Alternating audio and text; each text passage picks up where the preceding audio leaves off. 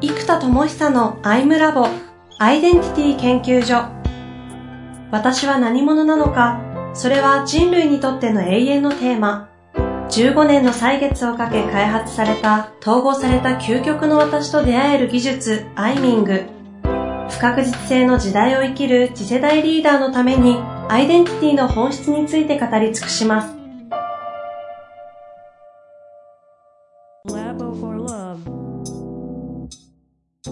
こんにちは、遠藤和樹です。生田智久のアイムラボアイデンティティ研究所。生田さん本日もよろしくお願いいたします。はい、えー、よろしくお願いいたします。さあ、えー、2回にわたってマーケティングのお話をしてきましたけれども、まあ、その流れを受けて、今日は大きなタイトルとしては、アイデンティティとコミュニケーションという形でね、やっていきたいと思いますが、はい。このあたりで、なんか前回も話も含めて何かございますか？そうですね。えっと、ここは結構僕の本当に専門的なテーマって言っていい場所だと思うんですけど、専門が広すぎて。は い。アイデンティティっていうテーマなんでね。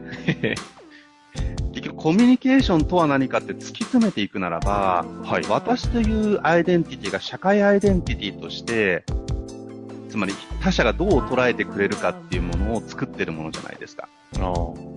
はい。確かつまり僕たちはコミュニケーションを通じてアイデンティティを感じたいんですよ。うん。うん、うん。で、アイデンティティっていうとちょっと捉えづらいですけど、コミュニケーションを通じて存在意義を感じたいんですよ。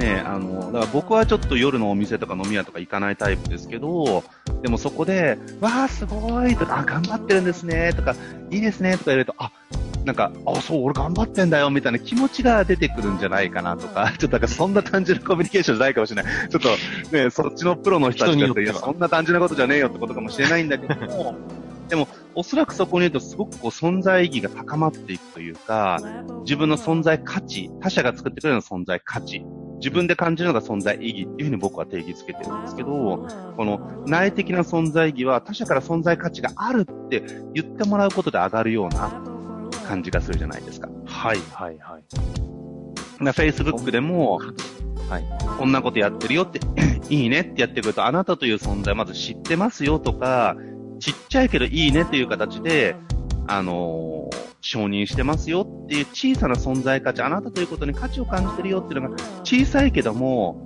100とか200とかこう積み重なることで、自分としては存在意義を感じたりするじゃないですか。うん、うん、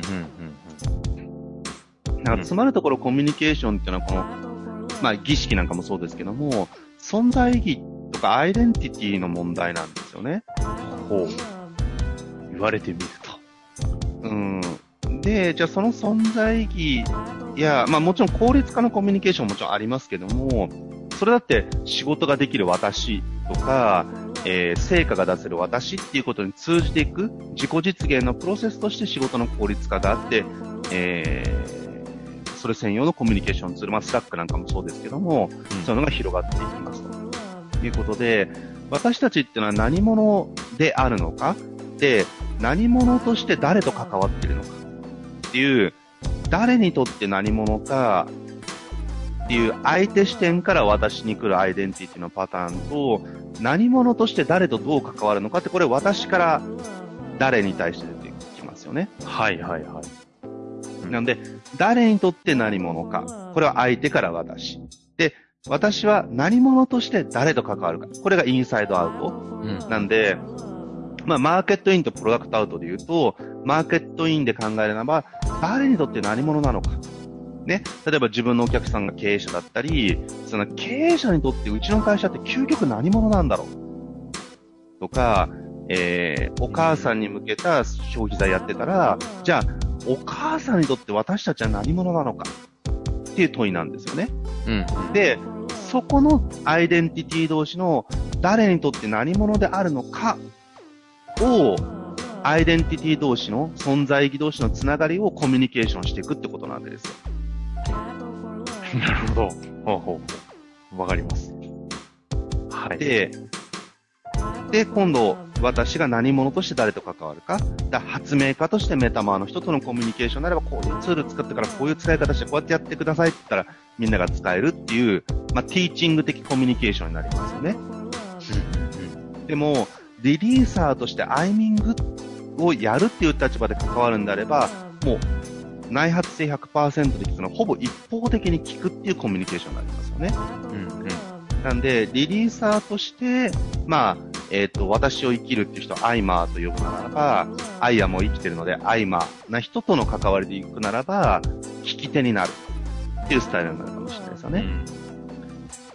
で、これがまず、インス、内から外か外から内かってパターンがあるんです。うんうん。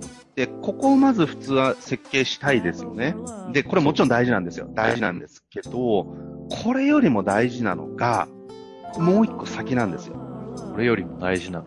つまり、誰にとって何者なのか、A さんにとって私は何者なのか、なんですけど、実は A さんが誰にとって何者でありたいかが大事なんですよ。ああ、はあはだから、誰にとって何者でありたい A さんにとって私は何者なのかっていう3点取っていくと、コミュニケーションっていうのは圧倒的に、あの、繋がっていくんです。例えば、例えばですよ、こう、えーっと、優しい、孫にとって優しいおじいちゃんでありたい山田さんに対してのおもちゃ屋さんだったら、ねえなるほ優しいおじいちゃんでありたいおじいちゃんが孫にプレゼントをするときに、こういうプレゼントがいいですよとか、うーんこういう衣装でサンタクロースの衣装着てプレゼントしてあげたらどうですかとか、そういうことをもしできれば、孫にとって優しいおじいちゃんでありたいおじいちゃんは、シックスポケットとか昔ありましたけど、ど。あの、いくらでもお金を払ったりするわけですよ。で、なんかそこをね、あざとくね、お金があるからそこをシックスポケットから、なんか、えーマーケティングだ、みたいな僕はあんまりそういう考え方は好きじゃないんですけど、でも、実際は誰にとって何者でありたいかの人と私は何者であるのかなんですよ。はあ、なるほど、なるほど。例えば、昔であれば、ね、高級車とかかっこいいですね。フェラーリに乗ってる。そうすると、ちょっとこう、素敵なお姉さんにとってかっこいい男でありたい自分にとっっていう人はいっぱいいるじゃないですか。うん。そうそれが昔は高級車っていうところがすごく強くて、まあ今でもそうですけども、こうやって一つのステータス。そうすると、フェラーリっていうのは、その、あなたの努力を証明するツールとしての関わり方かもしれないですよね。実はうん高級車に乗ってて金持ちであるよじゃなくって、多くの人ってこれを変えるぐらい努力した私っていうのを知ってほしいんですよ。頑張ってきたってみんな知らないし、頑張ったんだねって言ってくんないし。だから、頑張ってきた私っていうのを、俺が変えるぐらい頑張ったんだよを知ってほしい。から、そうすると大体フェラーリに乗ってたら、ね、そのちょっと素敵な女の子が、え、何やってる人ですかって気になりますよね。普通に勤めてたら買えないから。こそ、いや、こういう仕事やってて、こう大変だったんだけど、こうでこうでっていう話をできますよね。あうん。そうすると実は、頑張ってきた私を解放して、喋っていい空間ができるんですよ。そうじゃなかったら、で、長年の友達に、いや、俺フェラーリ買買うぐらい頑張ってさって話されたら、もう自慢やめてくんないって嫌になっちゃうじゃないですか。あ、確かそうすると頑張ってきた私ってのは抑圧されていて、表に出せない事故なんですよ。に。うんうん頑張ってって褒めてって大人なっていうのはちょっとダサいっていうかなんか、いじゃないですか。でも、でもそれをやってほしいからちょっと Facebook でやるんだけど、ああ、なんか、これ自分で言っていいねもらいたがってるみたいな自分に気づいて、うんまあでもいいかみたいな。そういう感じあるじゃない。はい。はい。そう。でもこれが、例えばフェラーリというツールで、特に初対面の人だったら、何やってる方ですか？って聞かれることで、こういうことやっててさって話せる。頑張ってきた私が出力できる。そうすると実は、フェラーリというツールは、頑張ってきたあなたを証明するツールである私たちは。うんうん。うん、だから頑張らなきゃ買えないものじゃなきゃダメなんですよ。だフェラーリライトとか作っちゃダメ。うん。すげえ頑張らないと買えない存在じゃないと僕らはダメなんだ。うんうん。うん。で、そのすっげえ頑張ってきたってエキサイティングな生き方とか、すげえ努力とかが反映されるフォルムじゃなきゃいけないんだと。うん。みたいなことにどんどんどんどんアイデンティティが出来上がっていきますよね。なるほどね。ああうんなので、結局このコミュニケーションとは3点を考える。みんな自分と顧客ばっかり考えちゃうんですよ。すっごい余談なんですけど、たまはたまこの間、あの、海外超高級車代理店やってる社長さんとお話ししてて、マセラティとかマクラーレンとかアストンマーティンとかも全部やってるんですけど、い。うん。あの、ランボルギーニだけはやめたんですって。おなんでかというと、そこに集まってくる顧客がひどす、ひどいひどいというか、あの、この、なんて言うんだろう、あの、派手すぎて、あ なあいあの、あそこのアイデンティティが集まる人っていうのはやっぱ客層が超高級車層でもやっぱちょっと違うらしいですよ。うーん。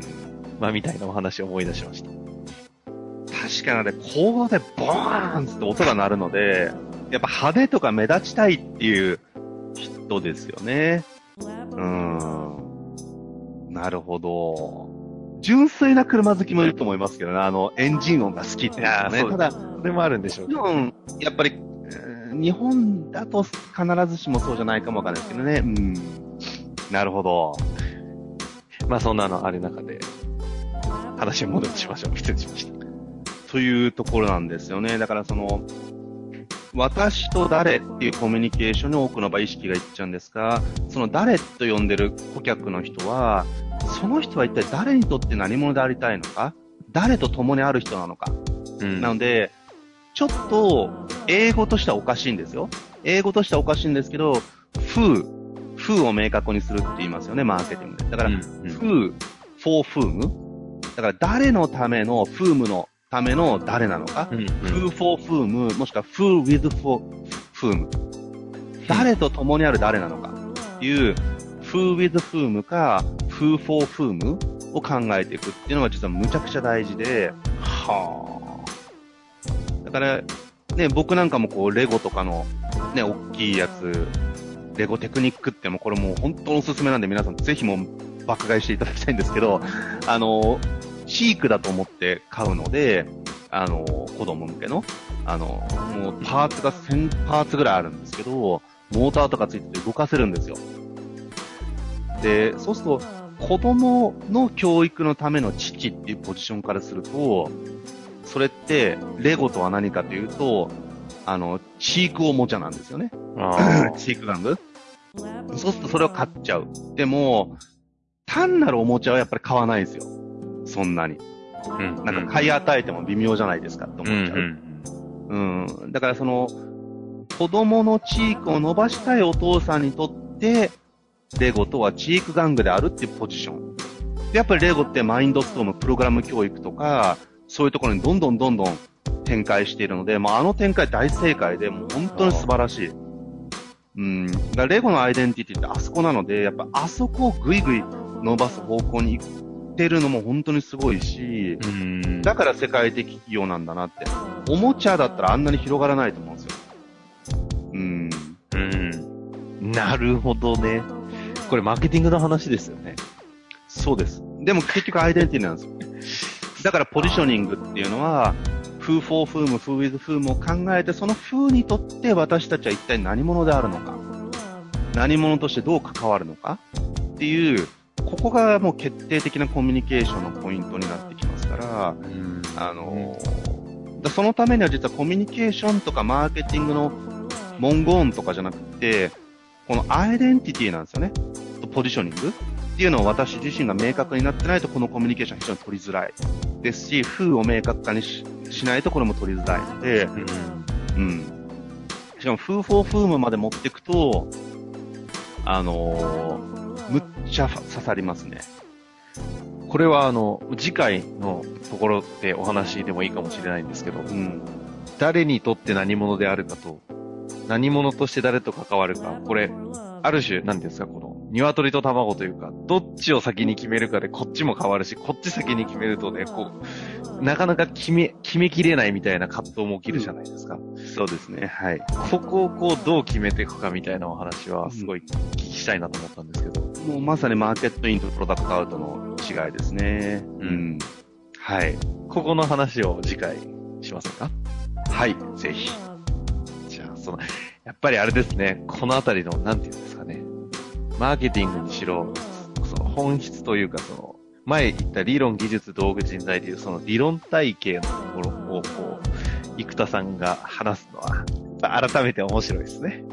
そうですね。まあ、特にこの、なんか哲学的なっていうところもそうですけど、やっぱビジネスとかと繋がってると、より目の前の課題ともリンクするので、多分面白いですよね。ですね。